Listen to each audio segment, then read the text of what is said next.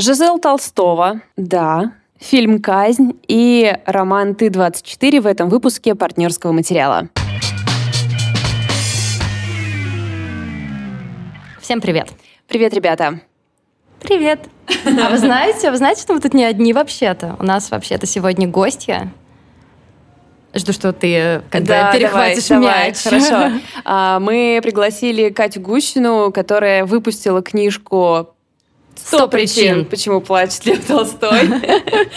Примерно сто причин. И мне кажется, что вы видели эту книжку вообще во всех инстаграмах, просто да, везде совершенно. Да. Это успех, не удивляйся, это сто процентов успех. И вообще, я, мы, мне кажется, ну, по крайней мере, я точно давняя фанатка. Я подписана э, не знаю, сколько лет, десять, да, да, да. У и... меня удивленное лицо сейчас.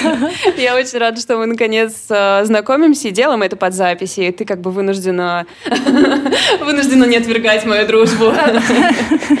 Я напомню, что мы с Валей с некоторых пор решили немножко поменять наш формат, да, и если раньше мы рассказывали всегда про новинки кино и книг, то сейчас мы периодически чувствуем одиночество и мы приглашаем разных хороших людей для того, чтобы мы все вместе обсудили не обязательно новинки, но в целом какие-то фильмы, какие-то книги, как сейчас вообще смотрится, как сейчас читается. И делали мы это до того, как Галина Юзефович решила делать то же самое в своем подкасте. Это официальное заявление, ребят. Я просто, я должна была это сказать. Мы записываемся в библиотеке партнерского материала. Это проект, который мы сделали благодаря вам, нашим слушателям. Спасибо всем еще раз за поддержку. У нас радостные новости. А, мы перевозим библиотеку в центр города, и это последний раз, когда мы записываемся в библиотеке, когда она находится на пятом этаже на фудкорте торгового центра ЦУМ в Нижнем Новгороде. Прощайте, тараканы. Наконец-то. Кать, как давно ты последний раз вообще была в ЦУМе? А, просто для тех наших слушателей, кто не в, не в Нижнем Новгороде, это не такой ЦУМ, как в Москве, ребята. Это это другой ЦУМ. По-другому он выглядит. Как тебе вообще это возвращение в детство прошло, поднимаясь на пятый этаж? А, ну, вообще, дело в том, что я в ЦУМе была так недавно, но есть вот такой прикол. Я сегодня буду, когда говорить, потом в конце у меня будет, как бы, тема моего рассказа, она будет про э, дедушек и дедов. Вот. И про ЦУМ я вот хочу сказать, что в моем детстве это было самое крутое место, потому что здесь были живые аквариумы, рептилии и все такое. Вот. И не смешные анекдоты на стенах. Да, вот. точно. Да-да-да, недавно все об этом вспоминали. Не смешные анекдоты на стенах, такие, которые категории, я бы сказала, Д, скорее. Вот их могли бы и оставить, кстати. Иногда хочется посмеяться. Мне хочется вот все такое. А, я когда буду про это говорить, я еще вспомню, что, на самом деле, давайте вспомню сейчас, в сумме всегда находилось то, чего я не могла где-то найти. Например, когда у меня был бал выпускной, я вдруг придумала, что мне нужна диадема из страз. И, ну, тогда уже, типа, это был 2012 год, уже, в принципе, и чендемы были, и все такое, но там не было таких вещей. И, объехав полгорода, мы решили, а почему бы нам не свернуть, собственно, сюда. Вот, и свернули, и прям вот очень быстро нашли там буквально во втором ларьке здесь э, эту диадему. А ты вот. когда поднималась, обратила внимание, что на первом этаже до сих пор есть ларек, специализирующийся на диадемах? А я с другой стороны заходила, наверное. А он есть. Он Это есть. очень хорошо. Так что если та твоя прошлое поизносилась, то ты все еще можешь Я перешла на кокошники, да. Кстати, ты сказала про рептилии в прошедшем времени но этот питон все еще здесь. Правда? Я скажу ему привет перед тем, как уходить. Да, это какой-то болезненный момент, что мы знаем, что здесь заточен питон, который заточен здесь годы с нашего Он помнит детства. меня маленькая, это же удивительно.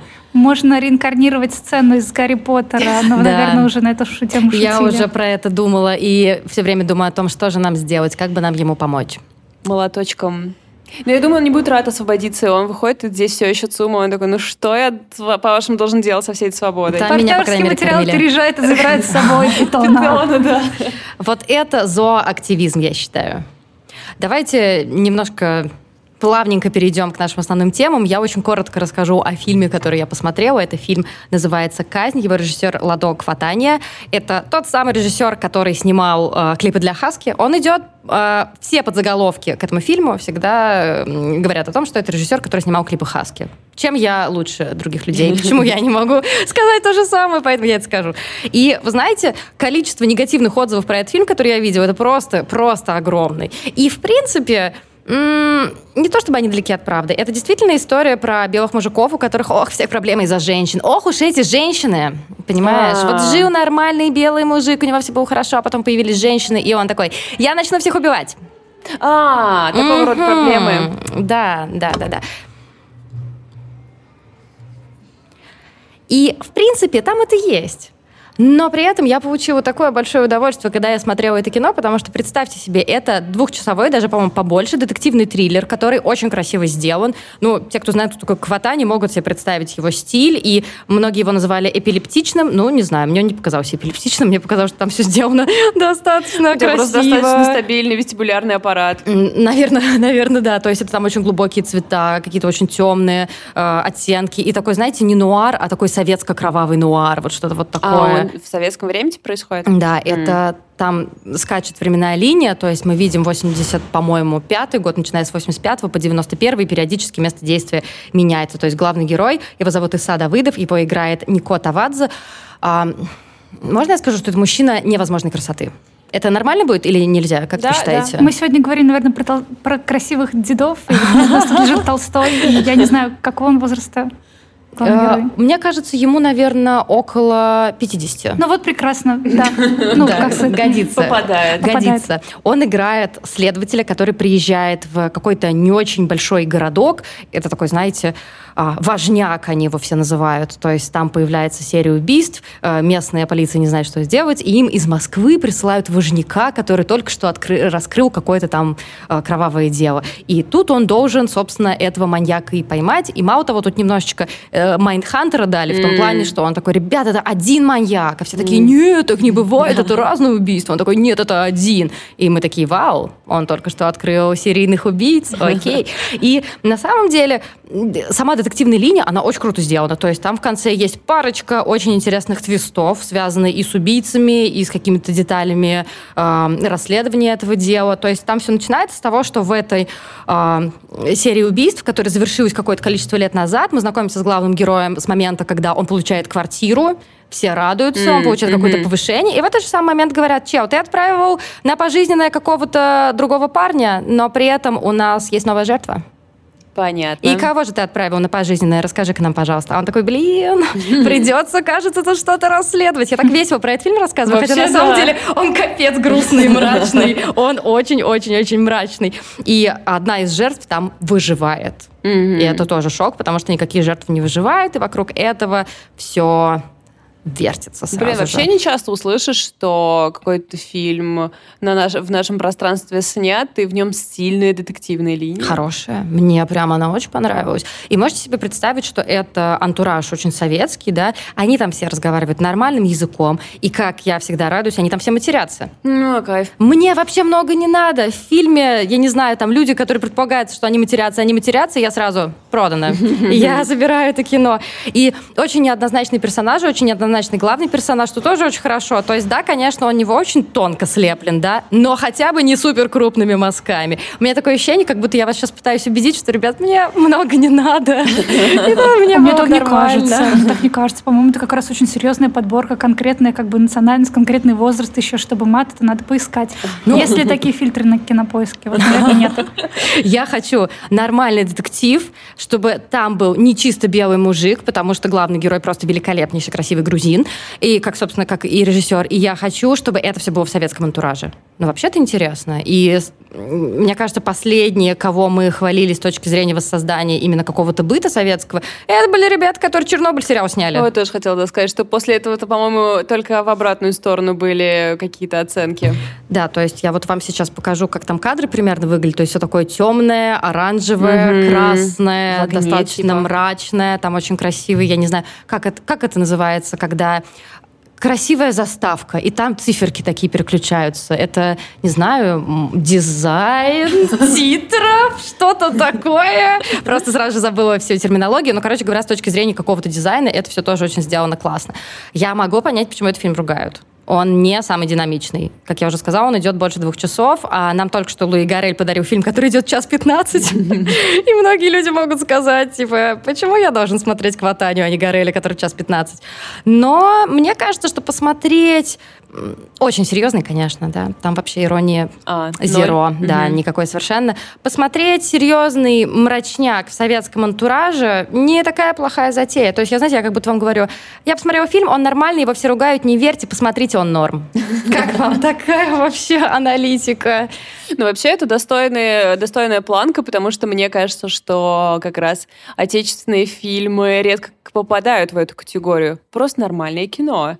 Типа не ужас, не, э, не Оскар за лучший фильм на иностранном языке. Что важно, я бы сказала, не просто отечественное кино, а отечественное кино, которое добралось до проката. Потому mm-hmm. что этот фильм можно в кино посмотреть, прикиньте. То есть прямо в кино, прям прийти, купить билет и посмотреть ну, Надеюсь, ты в кино его посмотрела, не скачала? Да, я его посмотрела в кино. Я ходила, билет купила. Да, прижала меня к стенке. Но, тем не менее, я получила большое количество удовольствия. Ну, я надеюсь, что вообще для кинотеатров, возможно, это какой-то какие-то последние шансы откапывать вообще российское нормальное кино, что ли, потому что они как-то все сигнализируют, закрываемся, уже вот прям через минутку закрываемся. Был один отечественный фильм, который я очень долго ждала очень хотела посмотреть. Может быть, вы слышали название «Капитан Волконогов бежал». И очень-очень-очень я его долго ждала. Там такая полумагический реализм про 30-е годы и про, по-моему, э, НКВДшника, который в какой-то момент все понимает, но уже поздно. И, разумеется, мы его не увидим никогда. Доля недавно у себя на Фейсбуке написал, что, может быть, после спецоперации мы его увидим. Но не факт. Да, как-то темка ложится не в общий дискурс. Да, я согласна. Ну что, с Толстого зато ничто не собьет с пути. Он как бы константа, Безопасное да. место? Да, к слову про безопасное место. Это как раз э, то, про что моя книжка на самом деле, и то, про что я хотела сказать. Так. Про безопасное место. А, часто люди говорят про безопасном, о безопасном месте, как о своем детстве. И у меня история про Толстого, она тоже начинается немного с детства. Я пообещала в самом начале, что я буду говорить про дедушек и дедов. Давайте я попробую начать чуть больше сначала. А, нам всем очень нужны хорошие книги, в том числе книги с картинками, особенно для маленьких детей, потому что они формируют то, как мы потом видим мир и что нам потом интересно. Mm-hmm. Мне в этом плане повезло. Я родилась в 96-м году, когда уже были какие-то классные книги с картинками, которые были часто адаптированы или переводные. И если говорить про дедов и дедушек, мне дедушка подарил книгу, это была большая такая энциклопедия, кажется, России, и там было много разных маленьких классных деталей, которые можно было разглядывать. А, это самые кайфовые, когда книжка mm-hmm. состоит из большого количества чего-то да, маленького. Да, сейчас это называется, ну, типа по-крутому Вимельбух или Вимельбук, вот, то есть это книжка с большим количеством деталей для рассматривания, ну, как Find Wally, вот, mm-hmm. типа в поисках Уолли. Ну, да. Как вот у нас вещь. детектив Пьер, хит просто нашей библиотеки. Вот, вот, да, как раз вот какая-то такая вещь. Мне интересно, кстати, не замусоливаются ли такие книги от тыканья в них пальцем?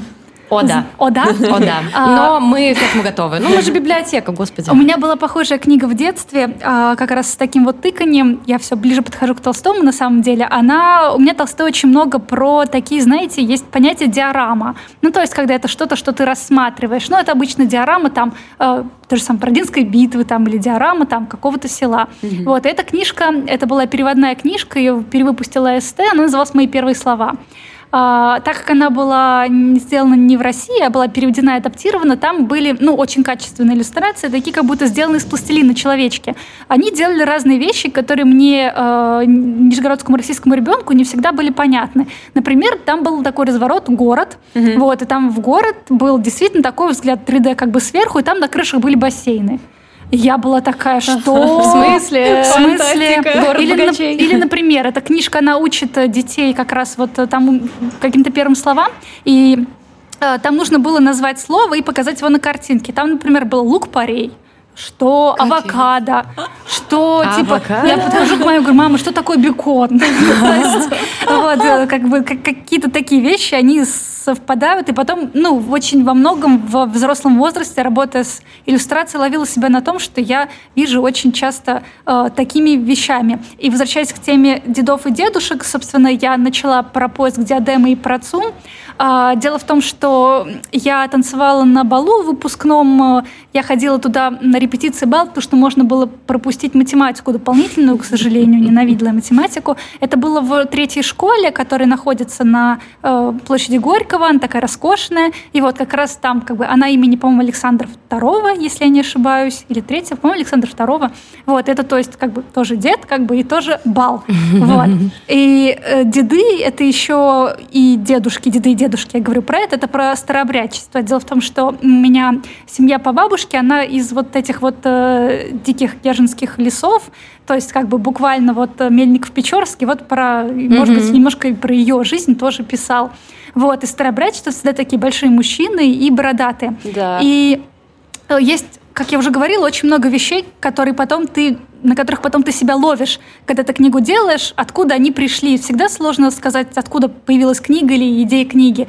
Но вот э, мой, э, значит, любимый муж мне показывал э, картинки из э, автобиографии Протопопа Вакума, которую mm-hmm. он написал. Это прекрасная книга, он там э, ругается, как бы, и вообще это первая, по-моему, био- автобиография, да. вот, да. да. И у него там есть еще нарисованная им самим такая схема мира, типа Никон собака, э, Бог, значит, хороший, там я. Вот, это такие маленькие смешные дедушки, можно их там потом где-нибудь в комментариях выложить, вот такие большие бородатые, они все злые.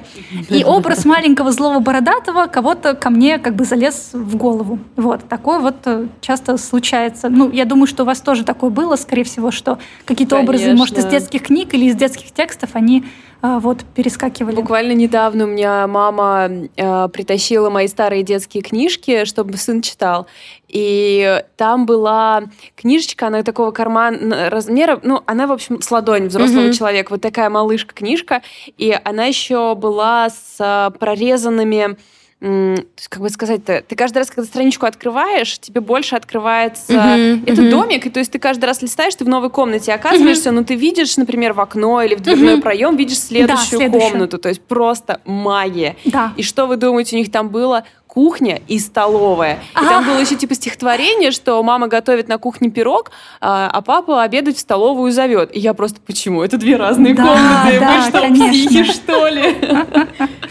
Вы такие счастливые, что у вас были такие книжки. Нет, как бы я не жалуюсь на мое детство. У меня было очень много хорошей литературы, но все, что я сейчас могу вспомнить, это Эмиль из Лёнеберги, которая уже большая, и, прости господи, Гуля Королева которая четвертая высота. А возможно, наоборот, вот возможно это сформировало меня как да. личность, да. Сейчас, если будем раскручивать как раз. Не надо, не надо. Э, оставим это моему психотерапевту каждую среду.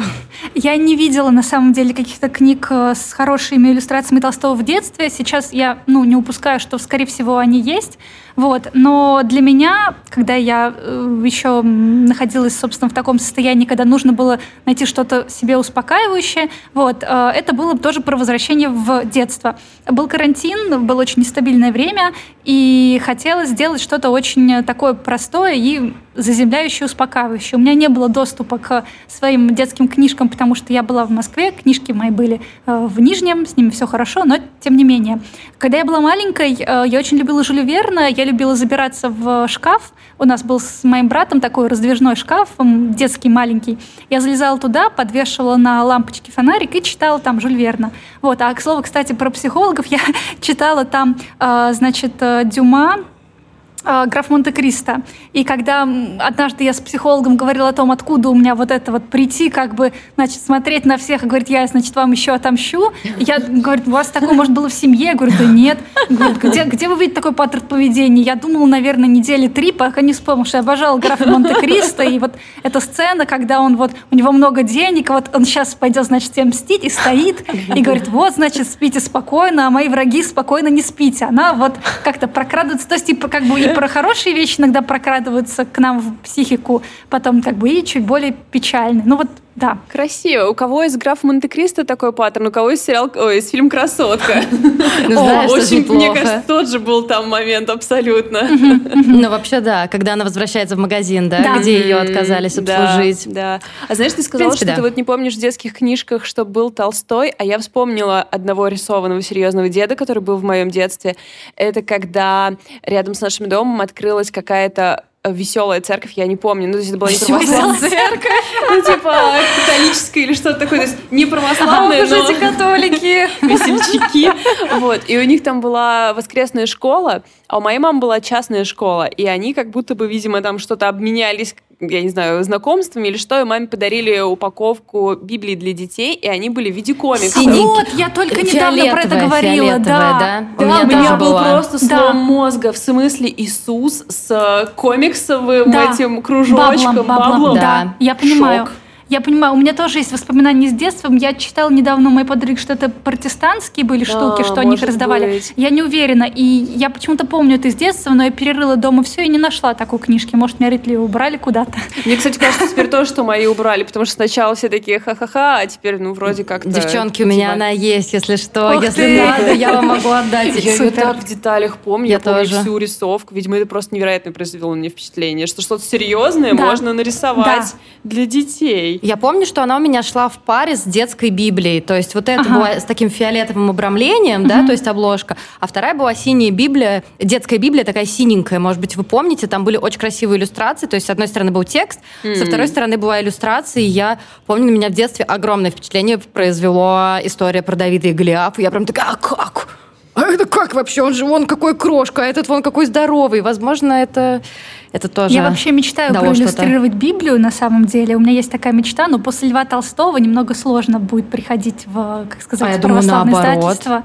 Но у него же там сложная история с э, Ну, сложно, в конце с но отречениями. в конце вот это такая, ну вот, мы не будем вспоминать, что у него там в конце было, но так-то он философ, и столько всего про Ну, в общем, христианство. понимаешь, да, там не совсем до конца понятно, так что, наверное, это немного сложно. Вот э, так, такие вещи сейчас было попросить. У меня э, есть мечта проиллюстрировать Библию. Сейчас есть красивые иллюстрированные Библии для детей, современных художников. Я несколько у себя дома держу, они прекрасные, конечно же. Вот. Но самая большая мечта, на самом деле, не знаю, есть ли у вас эта книга в библиотеке, э, моя самая большая мечта — это проиллюстрировать, э, значит, книгу «Не святые святые». Мгм. Нет, у нас, у нас ее нету. Нет, ну, в общем, к ней неоднозначное отношение у многих людей, но если ее читать, но если ее читать, знаешь, как, э, как Гарри Поттера, Мгм. и потом, например, приехать в Псково-Печорский монастырь, как бы это как приехать в Орландо, вот, или в Лондон, и посмотреть на все эти места, где все происходило, э, это очень, ну, в классную такую идею складывается. Очень много ее критиковали, но она именно, знаешь, как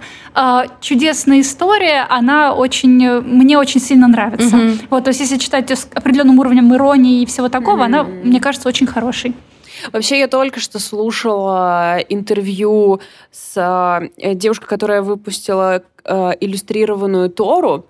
Ух ты! И это типа супер-мега-хит Нью-Йорк Таймс, как раз им она давала интервью. И она там как-то очень забавно сделала, что она ее переосмыслила, то есть она не буквальным образом, и у нее там было, что а, Бог такая не особо уверенная в своем творении художница. То есть она такая сделала мир, и такая типа... «М, а, Я не уверена, что классно вышло. Красиво. Ну вот, Мне понравилось. например, с, э, как сказать, с исламом такая штука не прокатит, там Ну все-таки да, не да. очень можно изображать людей. Я много времени провела в экспедициях в Иран и в Дагестан, ездила туда по разным делам своего университета, и каждый раз это, ну не то чтобы было особенной проблемой, все-таки есть сунниты, есть шииты, Мгм. там где-то построже, где-то послабже, но на самом деле обычно люди картинкам радовались.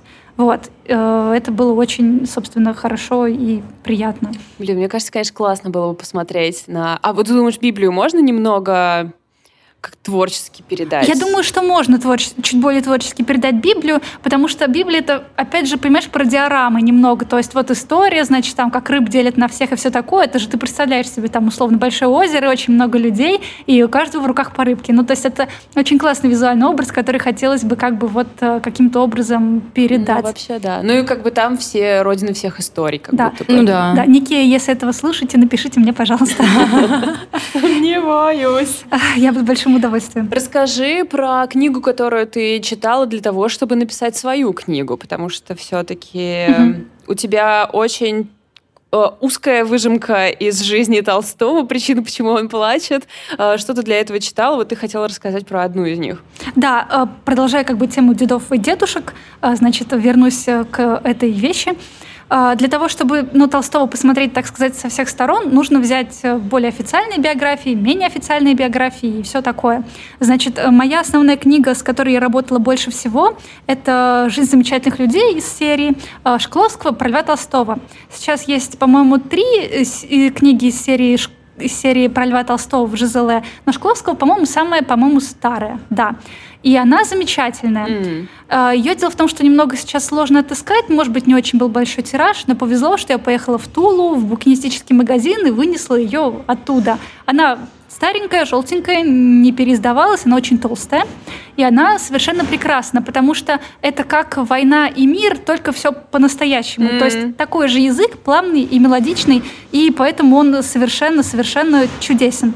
И дело в том, что как только ее открыла, там буквально с первых страниц началось про слезы, что вот Толстой говорит, первое мое воспоминание, как раз чего моя книжка и начинается, оно связано с тем, что я плачу, потому что меня пеленают, угу. а он всю жизнь хотел как бы быть свободным, э, хотел распеленаться. Но еще и потому, что э, я очень сильно с детства люблю какие-то истории про закрытые пространства, ну, как, не знаю, там, Агата Кристи или что-то такое, угу. и завершенные истории. А это как бы такая одна большая капля, внутри которой вот находятся самые-самые разные жизненные истории. И когда ты смотришь на какую-то вещь или вот смотришь на человека Толстого с разных сторон, это очень уютно, ты не выходишь как бы за пределы этой условной ясной поляны. И Шкловский, при том, что я читала, что он был не всегда приятным человеком по жизни, Ой, здесь, э, здесь э, э, он как-то вот эту книжку написал как-то вот с такой невероятной любовью к Толстому, которая прямо из этих тепленьких страниц очень светится. Она даже начинается очень прекрасно, не то чтобы начинается Толстой родился так-то.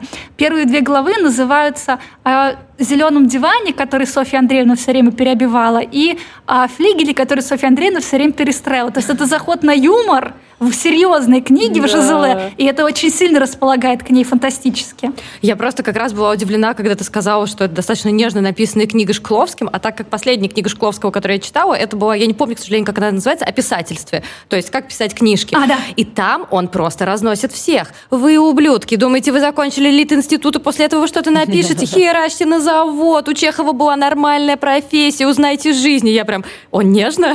Нет, ну он может, наверное, Я теперь переживаю, как Шкловский отреагирует реагировал бы на мою книгу, если честно. Ну вот, я очень советую ее именно поэтому, потому что это вот такое чудесное жизнеописание, очень теплое. А, там много очень любви вообще к Толстому. История с Толстым, она в принципе его жизни непростая. Сейчас у нас ну, довольно серьезно есть в том числе феминистический дискурс о том, что сложно они жить с женой и все такое. Мне кажется, что очень важно, что это подсвечивается сейчас, но с другой стороны, я не считаю, что там было что-то фантастически плохое и сверхъестественное. Жизнь была такая, и даже сам Шкловский из того времени, когда он писал книгу, он как бы говорит, что да, было сложно, да, было так, но они были с такой экспертной ноткой, они были созданы друг для друга, как бы потому что он хотел семью, и она вообще-то хотела семью, и, в общем, когда они следили друг за другом, относились друг к другу так бережно, все было хорошо, и, собственно, он как бы утверждает, что Толстой прожил такую долгую жизнь, я с ним согласна, в том числе, потому что она о нем заботилась до самого конца,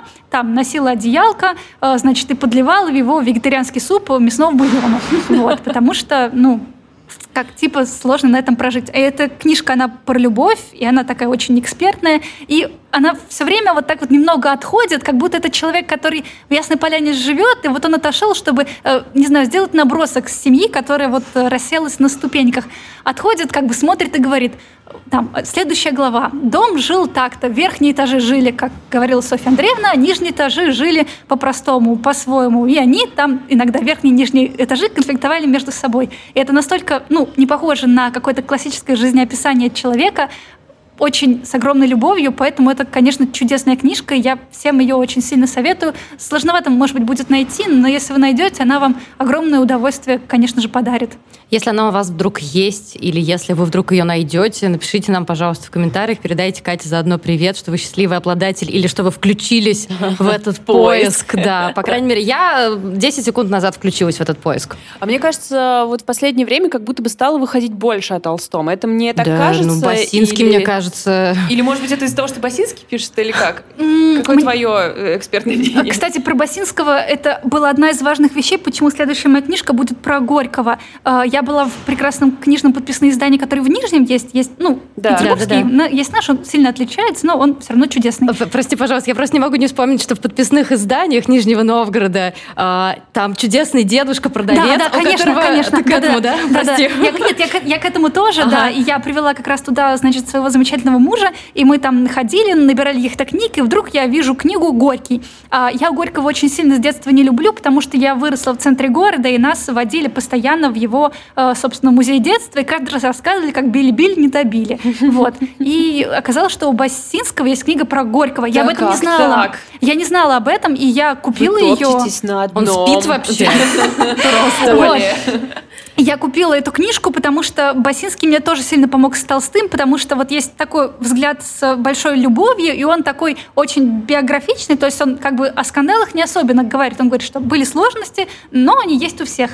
А у, значит, у Басинского есть его книжка «Побег из рая», она тоже прекрасная, и она как раз немножко про сплетни, слухи и скандалы, и она мне этим очень сильно нравится, потому что, ну, это про живого человека очень сильно. И всегда, когда ты хочешь человека понять как-то и полюбить, а, у меня все книжки, они про то, что нужно делать то, что ты любишь, и вот все такое. Одно про то, что нужно посмотреть на него со всех сторон, и вот очень сильно Басинский в этом помогает.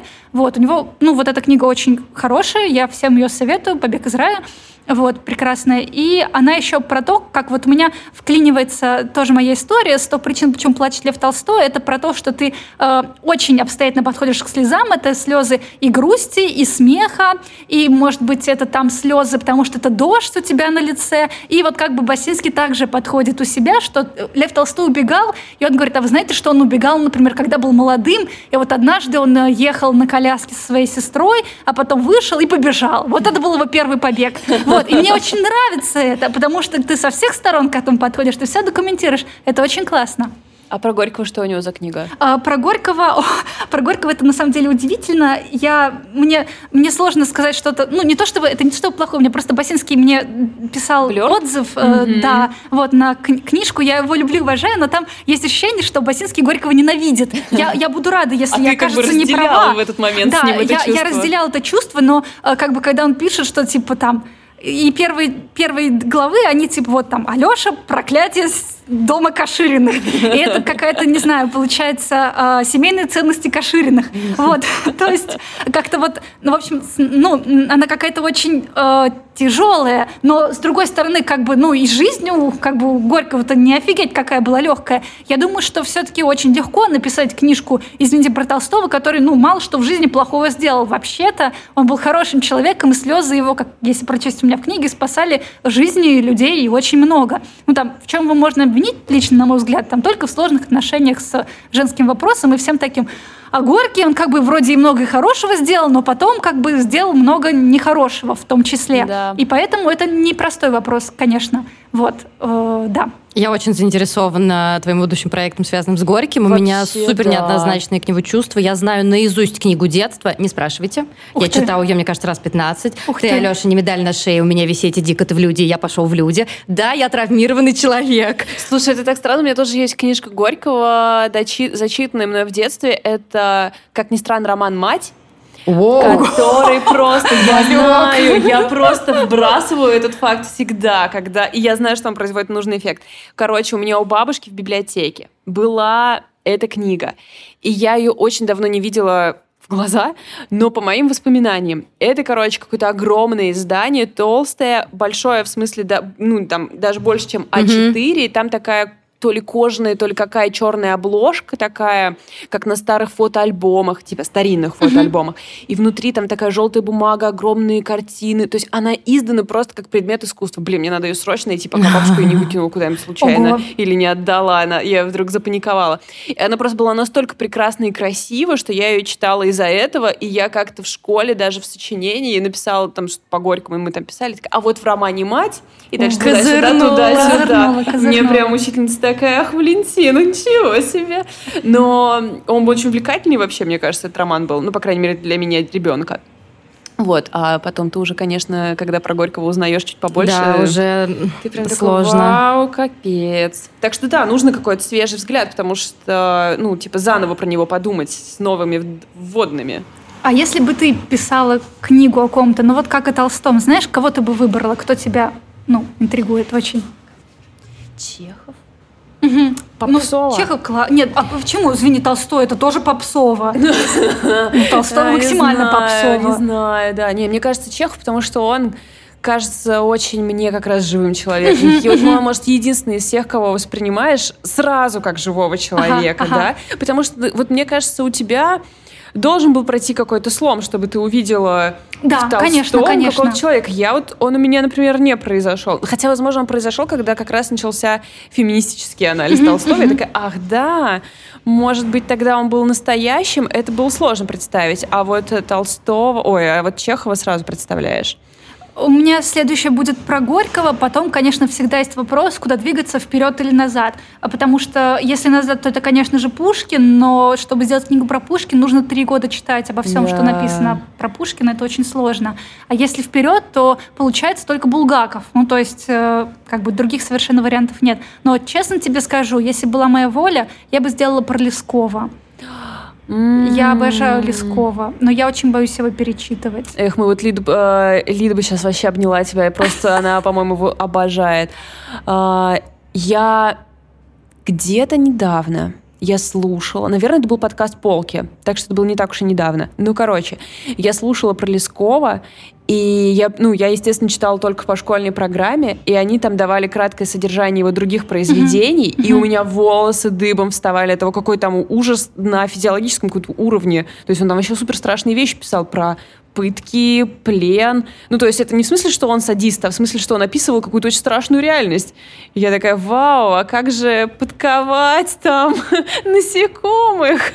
А там какие-то ужасные вещи про солому в пятки вшитую или что-то такое. Да, но это из очарованного странника. Да. Вот. Ну, я просто всю жизнь была, знаешь, немного очарованным странником. И, конечно, мне хотелось бы написать про Лескова еще, потому что, если говорить про слезы, когда я даже произношу очарованный странник, у меня на самом деле сейчас начинают они А. теплиться в углу, потому что для меня это как-то почему-то очень важная книга. Вот, это если говорить а, про, про дедов. Если можно вернуться к теме дедов, то, в общем, было бы Давай, классно. Деды, давай. деды и дедушки. Я хочу, правда, сказать, что я ничего уничижительного в слове деды, если что, не имею в виду. Вот. И если говорить о Толстом и о восприятии его тоже, есть прекрасный человек, Андрей Мгм. Леонидович Зорин, а, который написал книжку, которую тоже советую. Это называется тоже «Лев Толстой». Это супер краткая жизнь на 200 страниц. Типа, если хочется узнать про Толстого, ну, как сказать, обстоятельно и быстро, это чудесная книга. Вот, она, ну, вот из такой серии Толстой в 200 страниц вообще очень сложно уместить, на самом деле, но он справился. и То есть справился там ключевые какие-то вещи? Ключевые вещи, да, вся как вот его история, даже немножко анализ есть, э, как бы, вот. Зорин автор эм, курса про Толстого, который на Арзамасе. А, Я имела очень большое счастье с ним познакомиться, правда, не лично, а через Zoom. Э, Мой главный редактор э, в Адмаргине, Кася Денисевич, она, кажется, у него училась, и когда я собралась писать о Толстом, когда я уже выиграла конкурс грант на эту книжку, э, мы созвонились, и это было чудесно, потому что он рассказывал разные вещи про Толстого, я просто на него смотрела, потому что он сам, как Толстой, у него большая борода и А. такие кухтистые, э, значит, брови, и он там в Оксфорде сидит, он оксфордский профессор, вот, и он говорит, говорит, я его плохо слышу, я просто вся уже в каких-то э, фантастических мечтаниях. И когда он договаривает, он говорит, хотите ли вы мне что-нибудь еще спросить? Я его спрашиваю, а когда вас посвятят в рыцари? Вот, это как бы про добрых дедов, и есть история про злых дедов. Да, это моя любимая история. Да, это ведь она... Да, это она. Вот, Расскажи. значит, удивительная история. А, Она такая, э, как, когда ты пишешь книгу про Толстого, то, конечно же, ты переживаешь, как это воспринято основное толстовеческое сообщество. На мое счастье, отзывы были, ну, исключительно положительные. Может быть, потому что, и я разделяю это мнение, что все-таки чем больше книг про человека с разных сторон, в том числе, тем лучше. К тому же у меня книжка, она, ну, все-таки про положительную оценку Толстого на самом-то деле, поэтому уж, ну, сложно к этому придраться. И, ну, у меня на книжку есть отзывы отзывы как бы и э, Павла Басинского, и Андрея Зорина, и проверяли ее в том числе разные там э, толстоведы, поэтому, ну, все, кажется, угу, ну, было безопасно. в порядке. Безопасно, да, то есть я переживала, потому что, ну, факты я все искала сама, и они все, ну, у меня подобраны, сверены, но тем не менее. Вот, и в поиске фактов мне очень помог, помог интернет. вот. Дело в том, что некоторые из книг, которых у меня не всегда были под рукой, они были оцифрованы нелегально очень часто на одной, одной из самых крупных групп про Льва Толстого ВКонтакте. Не буду ее называть, потому что в этом и кроется, собственно, наша э, печальная история. Вот. Э, я нашла в это... Это, во-первых, прекрасная была группа, потому что она каждый день постила цитаты из э, «Мудрой мысли на каждый день». Это Толстого такое что-то вроде календарика. Вот, такая книга-календарь, где на каждый каждый день мудрые мысли. Ты можешь прочесть сегодня и подумать. Или круг чтения. Это тоже такая подборка книг, как бы вот его личный список. И она постила каждый день цитаты из дневников или что-то вот это. В общем, ну, если подписаться, каждый день немного интеллектуальных мыслей. И как-то всегда рядом с тобой, да, Толстой, да. не забудешь. Единственное, конечно, на ВКонтакте была, я не пользуюсь контактом. Есть очень популярный э, Телеграм, э, где да. из Льва Толстого дневников, вот, но там более специфическая подборка, а здесь вот так. И когда я книжку закончила, я очень была благодарна этой группе, прямо очень сильно. Вот, и я видела его, собственно, создателя. Ну, фотографии не видела, видела, что он сам иногда что-то комментирует, что он сам писал о Толстом. И я представляла себе такой вот мужчина, скорее всего, он пожилой, и что он такой, он живет где-то рядом с Ясной Поляной, и он там пишет, вот, значит, это. Единственное, он рисковат был к Софье Андреевне, как-то плохо, ну, к ней относился. Mm-hmm. Меня это немного смущало, но я подумала, ну, собственно, ну, ну толстовет, но он имеет на это право все-таки. У него какие-то были, ну, всегда его, ну, не его собственные, но какие-то репосты, в общем, все на Толстом собирал, очень это было удобно, прямо, ну, фантастически. Вот, я представляю, сидит такой человек, у него, наверное, большая библиотека книг про Толстого, почему бы ему э, мою не отправить тоже? Вот, ну, собственно, меня ничего особенно не насторожило, я добавилась к нему в друзья, потому что просто так ему было не написать. Вот, добавилась к нему в друзья, у него там на аватарке стоят э, как бы скрины из какого-то аниме с альвятами. Он сам подбирает видимость какой-то... Может быть, это что-то вроде «Короля льва» в виде аниме. Mm-hmm. Я не искала, особенно не нашла. Обычно он старается иллюстрировать все тексты Толстого скринами из этого аниме, где он сам сверху там старославянским шрифтом что-то пишет. Но меня это умиляло скорее, понимаешь? Ну, то есть человек хочет проиллюстрировать, он вот с большой любовью относится. Но вот нет у него иллюстратора. Ну, может быть, я ему помогу. Ну, почему бы и нет? Я им пишу, здравствуйте, как бы, ну вот меня зовут Катя, я очень много полезного у вас подчерпнула, вот, может быть, значит, отправить бы ага. хотела я вам книгу. Угу. И как ты знаешь, ну, у него написано, что он историк. И я подумала, что, ну, что я буду про книгу расписывать? Наверное, глянет он у меня, ну, страничку да, ВКонтакте. Да. И там у меня сразу, ну, видно, что за книга, как бы, и чего, все такое. Он говорит, типа, вот вы кто? Что это, типа, что вы хотите? Я повторяюсь, думаю, ну странно как-то, ну, ну историк, он же проверяет как-то, наверное, написано же историк, историк. Проверять, я говорю, вот, Катя, еще раз повторяюсь, вот ссылка на мою книгу, я бы вам хотела ее отправить. Ну, зачем? Я думаю, наверное, он боится, что, может быть, я как-то, ну, использую, хочу использовать его отзыв или, не знаю, хочу с него взять денег за отправку книг, ну, что-нибудь такое. Ну, вот сидит себе толстовед, ну, вот, ну, и как-то вот странно да. что-то, да? Вот. Я говорю, вот, значит, так и так, вот книжка, очень вы мне помогли. И он говорит, я, думаешь, не слежу, типа, знаю я, что это за книга, думаешь, я не слежу за всем, что выходит о моем великом учителе, друге и наставнике? Я yeah. думаю, ну ладно, ну не понравилась идея. Ну, я понимаю, да, ну не понравилась идея, ничего страшного. Я говорю, ну ладно, если что, как бы, если вы передумаете, говорит, я сам куплю, если захочу. Вот. Затем, ну, я решила выйти из беседы, но он начал писать так, как будто тот голум в третьем лице. Зачем девочка мне написала? Девочка а. же знает, что я специалист по Толстому, и такие вещи меня не интересуют. Что хочет девочка? Неужели она хочет получить мой отзыв? Но ведь у девочки есть отзывы об этой книге. Зачем ей это? Я догадываюсь, что девочка хочет. Девочка хочет опорочить мое имя. Я уже думаю, так, так, ладно, зря я за этим связалась.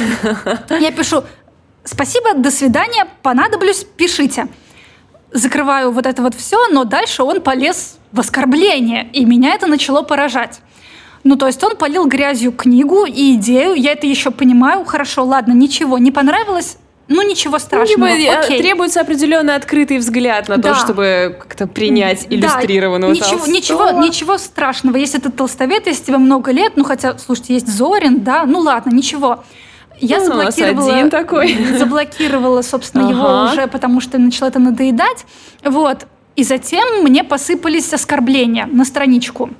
Человек прошелся по всем моим постам, мне кажется, с 2000, может быть, 2010 года и написал к ним обстоятельный комментарий о моей личности. Капец. Нашел фотографии, где я там условно веду э, в мемориале, признанном иностранным агентом, э, какие-то лекции или что-то такое, и написал, что рожа у меня продажная.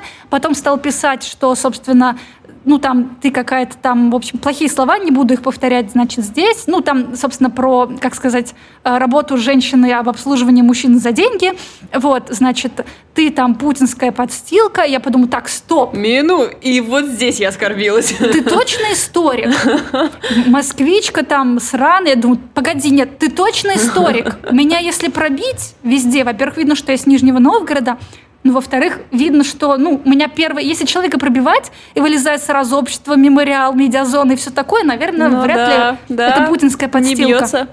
И меня это, конечно, раздражало, но затем он сделал две вещи, которых я совершенно не прощаю. Во-первых, после того, как я блокировала страницу, стал писать мне со страниц Толстого. И когда Лев Толстой тебе пишет, типа, ах ты, значит, там, я все знаю. Затем он решил, что это заговор против него. Стал присылать мне странички каких-то людей, с которыми у меня есть какие-то общие знакомые. И говорить, что вот, значит, я понял, это он, пусть он, значит, ждет, я к нему приду. А у меня через две недели должна была быть презентация в Туле. Я была уверена, что он придет, обольет меня зеленкой уже вот с такими вещами. Я начинаю переживать, что это за какая-то гадость. Затем он находит мои детские фотографии с моим младшим братом. Мне три года, год, и пишет, жаль, вас не задушили в детстве. Боже, что? Я отправляю уже все скрины в поддержку ВКонтакте. Я думаю, что это значит за такое? Ну, а самое последнее, что меня добило, ладно, ты оскорбляешь меня. Человек, который считает, что Лев Толстой хороший и прекрасный, Да. все такое, он написал, ага, вижу, что веришь в либеральный миф про Андрея Сахарова. И это было последней каплей. Потому что ты меня обижай, как хочешь, имеешь право, может быть. Но Андрея Сахарова, пожалуйста, не трогай. А уж мне, человек, который, ну, сделал Ну графический да. роман про Сахарова, уж Ну как-то да. некрасиво с такими претензиями. Закончилось пока что тем, что я заблокировала его страницы, которые появляются. К сожалению, почему-то ВКонтакте, ну, у них нет архива жалоб на э, посты, и то, что я удалила его комментарий, я боялась, что кто-то может прочитать из моих родителей там и расстроиться. Вот, э, удалила все это, и ВКонтакте отказался с этим работать, отказалась блокировать его страницу, ну, вот совсем. Вот. И он иногда мне продолжает писать, и я как бы ему ответила, что вы себе просто постепенно уже собираете на статью, до 50 тысяч вам осталось написать еще три негативных поста про меня. Вот. Пока что более-менее обошлось. Вот. Но меня это довольно сильно, как сказать, удивило и немного расстроило, потому что, ну, как сказать, не совсем ожидала, что моим хейтером будет человек, который будет писать мне со странички вот, Толстого. Это весьма удивительно. Это как, э, знаешь, как в фильме «Джули и Джулия», где девушка э, была суперфанаткой Джулии Чайлд и э, воссоздавала все рецепты, которые она там, э, которые, все рецепты, которые Джулия Чайлд когда-либо где-либо публиковала, а потом э, ей повезло связаться с агентом Джулии Чайлд, и та сказала, что Джулия Чайлд вас ненавидит, типа такого. Она такая, что? Вся моя карьера как, как бы коту под хвост. Но это, конечно, э, не лежит вообще рядом, но просто мне вспомнился этот момент, когда ты сказала, что тебе написал со странички Льва Толстого, просто использовал последнее оружие. Вообще удивительно, как э, э, вы разделяете один интерес, который вообще-то очень гуманистический в Да. своей основе, и при этом такая штука. Непонятно, как бы, как можно человек писать все такие плохие слова и желать простить и смерти, если ты действительно ученик Льва Толстого.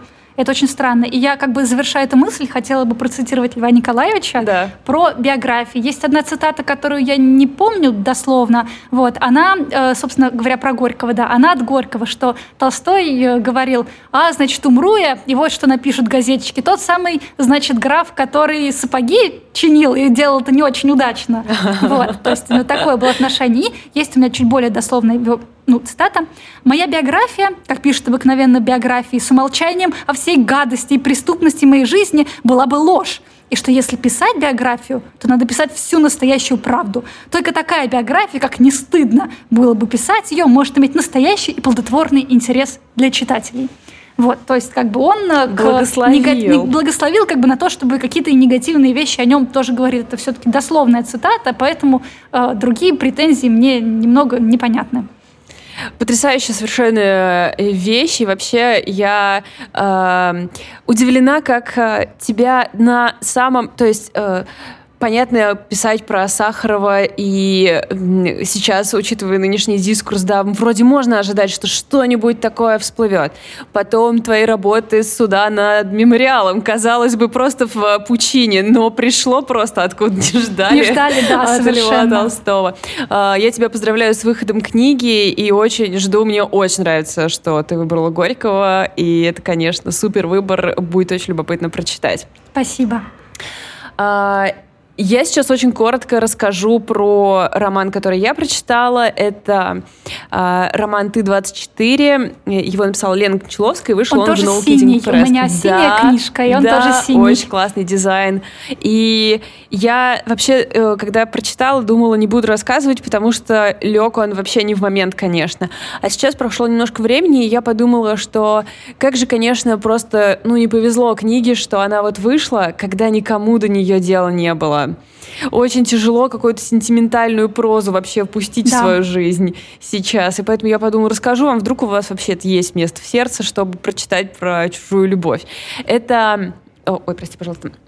Это такой э, в немного эпистолярного духа роман, как будто бы письмо ее э, бывшему возлюбленному, в котором она как-то вспоминает их историю, осмысляет их историю и так далее. И поскольку э, Кончаловская как-то и поэзией занимается, и, и какой-то у нее все равно, я не знаю, э, я уверена, ребята, вы подписаны на ее Инстаграм, скорее всего. В общем, как выглядит ее Инстаграм, такая... Э, интеллигентная, э, трогательная, да, современная девушка. Вот так же, так же звучит и эта книга. Как-то про любовь, очень так все, э, все очень аккуратно, очень тактично, очень поэтично, с немного прозы, немного поэзии. Вся поэзия тоже такая немного, вся проза тоже немного э, поэтическая, то есть там есть несколько рефренов, которые повторяются из главы в главу, как каких-то в плане мыслей, так и просто прямые цитаты там Одна за другой, одна за другой. Одна, мне нравится, там было про э, камушек с твоим именем. Вначале mm-hmm. это вроде как какой-то такой э, артефакт романтический, а потом уже кажется, что это как, знаете, камушек, который попал тебе в ботинок, и ты вроде ходишь и мешает немножечко. И вот также это ее любовь немножко мешает. Вообще у меня были, конечно, невероятные флешбеки, когда я ее читала. Любая девушка, которая в в возрасте от 17 до, не знаю, 30 лет писала возлюбленному письмо. Я надеюсь, не отправленное девчонки, просто надеюсь, что вы его не отправляли. Она, конечно, себя узнает в этом тексте, потому что он такой вот весь про про переписки, про какие-то воспоминания, про море. В общем, это очень-очень сентиментальная книжка. Я не знаю, как, э, как ее сейчас бы почитать, потому что я долго в нее втягивалась, при том, что она такая малюсенькая. Но спустя время э, как будто бы я стала к ней гораздо теплее, а сейчас и вовсе, и вовсе как будто бы полюбила. Это очень странная трансформация произошла вообще без участия этой книги. То есть я ее прочитала, я ее отложила, я подумала, нет, сейчас не время. Ну, то есть, слушайте, она вышла я не знаю, начало марта, ну то есть mm-hmm. все прямо полыхало еще в сердцах. Э, еще мы не вышли вот на эту стадию, на которой мы сейчас, какого-то я не знаю, базового горевания, как это назвать, не знаю. В общем, сейчас как будто бы ты уже можешь что-то воспринять, да? Тогда, конечно, казалось, что нет. Я очень надеюсь, что у нее читательская будет история хорошая. Я очень волнуюсь, потому что у меня тоже вышел Толстой в это же время. Два года назад он был задуман и должен был выйти еще даже год назад, но затем затянулось немного с как сказать, факт-чекингом. Mm-hmm. И затем, э, ну, как мы знаем, когда все началось, закрылись границы, Толстой встал на границе. Ah. Вот, и как недавно мне рассказали уже, знаешь, как шутку за шампанским после, значит, открытия всего, что он мог и не доехать. Вот. То есть был такой риск, что до нас он не доедет. Его печатали где-то Вот, его печатали, здесь, да, да, за границей. Mm-hmm. Его печатали, кажется, в Риге. Я не уверена mm-hmm. точно, но вот mm-hmm. где-то из ближних вот таких стран европейских. Ну, вообще, вообще, конечно, тяжеленькое время для новых книг, но ты вообще как оцениваешь э, его э, выход в, в паблик? Ты получаешь отзывы? Как-то интерес. Слушай, ну это очень сильно символично, потому что, э, конечно, ну, знаешь, э, э, Дусе Смирновой задавали вопрос, типа, как Толстой отнесся бы к присоединению Крыма, и она ответила вот как. Это был очень умный ответ – смотря в каком возрасте. Mm. Вот, потому что юный Толстой, он как бы, ну, и милитарист в каком-то смысле, он едет на Кавказ, потом в Севастополе как бы про ужасы войны, и затем уже как бы возвращаясь, вот эта вся философия ненасилия, она все-таки про это. Ну, и мне хочется, чтобы, конечно, мы обращались к Толстому скорее за этими мыслями о любви, но и книжка, надеюсь, что она научит людей плакать и проживать эмоции, что очень сильно важно, сочувствовать и понимать других людей, и, может быть, мы через эту эмпатию сможем вырасти чуть более хорошими людьми тоже. Да, сейчас как будто бы ждешь э, немного чувственной литературы, потому что я думаю, что вот э, последние там, ну, сначала первый как-то месяц все бросились читать нонфикшн. Эпле, кажется, э, вообще не ожидал такого, такого, такого быстрого расхода его тиража, потому что он же, там, книга, по-моему, с 19 года, по крайней мере, пишет он с 19 ее года, вот, а сейчас, по-моему, ее уже было даже сложно купить. Все, всем нужен был какой-то нонфикшн. А сейчас как будто бы нужно обо что поплакать, но чтобы плакать не... Э, чтобы причина, в общем, этих слез была какая-то другая, да? Я вспомнила, что я могу еще порекомендовать, если хочется почитать нонфикшн, но при этом хочется быть чуть более приближенным к последним событиям. Есть прекрасный норвежский антрополог. Сейчас я, э, пока я буду говорить про нее, вспомню ее имя. Она написала книгу э, сначала «Советистан», а потом «Граница». Эрика Фатланд, вот я и нашла. Норвежский антрополог, который специализируется на изучениях России. Mm. Она написала сначала книжку «Советистан», где она едет в Одиссею по странам Центральной Азии, исследует то, как Советский Союз повлиял на них. Это чудесная книга, это как огромный, знаете, лангрид BBC или настоящего времени. Она рассказывает и про прошлое, и про настоящее, и про огромный музей авангардистов, который затерян где-то в Киргизии, и про договорные свадьбы, и, значит, про поставленных президентов, и вот это вот все. И это прекрасно. Прекрасная книга. АСТ, по-моему, ее издало, и у нее есть продолжение этой книги, которая называется «Граница», угу. где она проехала вдоль всей границы России. Это было, кажется, в 2016 году, то есть через Северный морской путь, через, соответственно, Норвегию, э, через, э, понятно, что Украину. Она побывала и в Луганске, и в Донецке, и, значит, Китай, и до Северной Кореи, короче. Вот, и эта книга очень классно рассказывает о том, она довольно большая, и она очень интересная, можно читать по чуть-чуть. Она прекрасно рассказывает о том, как, э, собственно, из внешнего взгляда и из наблюдений складывается то, как Россия влияет на своих соседей. Э, как влиял сначала Советский Союз, как влияет Россия сейчас. Мне кажется, это очень важно сейчас чтение. Оно не очень тяжелое, и оно жутко интеллектуально интересное, прекрасное просто. Очень советую. Слушай, очень бьется с э, выпуском подкаста, который я как раз хотела вот только что поделиться. Эм, есть подкаст «Никогда снова никогда. Он про, ну, собственно, про все, что сейчас происходит, какую-то рефлексию. И вот выпуск к 9 мая, он ровно про э, восприятие соседями uh-huh. России. Uh-huh. И я просто за, не знаю, успел послушать 30 минут, получила какой-то такой урок истории. Я подумала, боже, почему я никогда не прикладывала никакого усилия, чтобы самой прочитать. Э, видимо, нужно было читать что-то написанное извне. Вот ты сейчас uh-huh. сказал, что внешний взгляд. Внешний взгляд. А потому что изнутри все, что нам как бы в учебниках этой истории истории рассказано, оно же вот как-то немножечко вообще-то не так рассказывает. И главное, что эта книга написана, это переводная книга, написала не на русском, она написана на внешнюю аудиторию, да, то есть то, да, что ее купили да. здесь перевели, это вот скорее случай, и поэтому она классная, абсолютно отстраненный mm-hmm. взгляд, очень хорошо. Очень полезное чтение, здорово, что посоветовал, потому что я только загорелась этим, и тут ты меня подгоняешь все сошлось.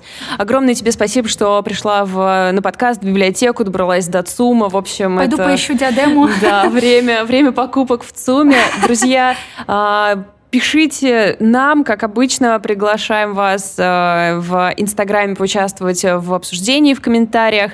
И если вы хотите поддержать нашу библиотеку, которая амбициозно переезжает в центр города, вы можете это сделать. Ссылка на, уж простите, Бусти есть в, коммен... в описании э, этого эпизода. Всем спасибо большое, пока. Пока.